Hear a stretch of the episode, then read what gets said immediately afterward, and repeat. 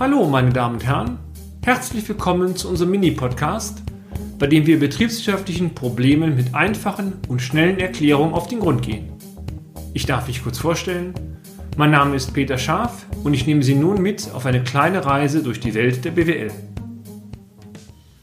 Bereits in einem der vorangegangenen Blogs haben wir über die Technik der Kapitalflussrechnung berichtet.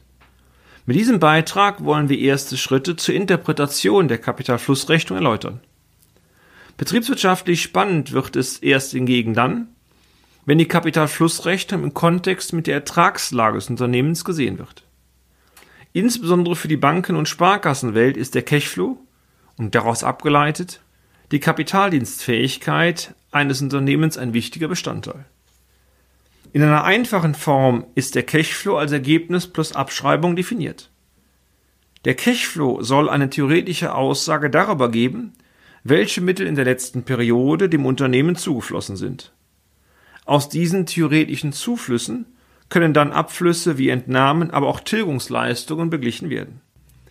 Haben Sie etwas gemerkt? Genau. Der Cashflow ist leider nur ein theoretischer Zufluss, denn die Ertragslage des Unternehmens ist ein reiner Indikator für die Rentabilität, nicht jedoch für die Liquidität. Die Ertragslage sagt folglich nicht zwingend etwas über die tatsächlichen Zu- und Abflüsse aus. Werden Sie misstrauisch? Nun, hier kommt der Beweis. Die in der Gewinn-Verlustrechnung ausgewiesenen Erlöse stellen die fakturierten Ausgangsrechnungen dar. Eine Rechnung zu stellen und zu buchen sagt aber noch lange nichts darüber aus, wann die Rechnung auch bezahlt wird. Genau in diesem Punkt ist das eigentliche Problem versteckt. Sollte Ihr Unternehmen entweder keine Zahlungsziele gewähren und sich die Kunden natürlich daran halten, oder aber ausschließlich Bargeschäft betreiben, so besteht die skizzierte Problematik nicht. Gänzlich anders sieht es aber aus, wenn Rechnungen fakturiert werden, die erst nach Ablauf des Zahlungszieles beglichen werden.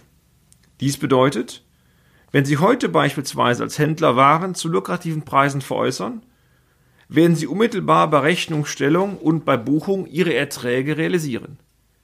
Die Gewinne Ihres Unternehmens steigen, der Cashflow zwangsläufig auch.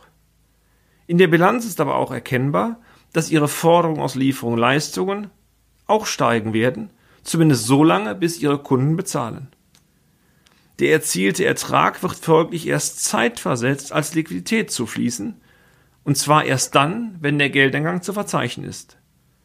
Genau diesen Zeitverzug greift normalerweise der operative Cashflow nicht auf. Die Kapitalflussrechnung zeigt zwar dann einen positiven operativen Cashflow, weist aber auch einen Liquiditätsabfluss aus, der aus dem Anstieg der Debitoren resultiert. Der Leser der Kapitalflussrechnung kann folglich klar erkennen, dass der Cashflow eigentlich liquiditätsmäßig gar nicht zugeflossen ist und sich folglich ein Liquiditätsbedarf ergibt, der aus anderen Quellen zu decken ist. Wir halten fest, die Kapitalflussrechnung ist ein betriebswirtschaftlich sinnvolles Medium, um die Liquiditätsentwicklung eines Unternehmens in der letzten Periode gut einschätzen zu können. Und damit sind wir auch schon wieder am Ende des heutigen Podcasts. Haben wir Interesse geweckt? Fein. Dann besuchen Sie uns doch einmal auf unserer Homepage unter www.scharf-office.de und schalten Sie auch beim nächsten Mal wieder ein für eine kleine Reise in die Welt der BWL. Ihr Peter Scharf.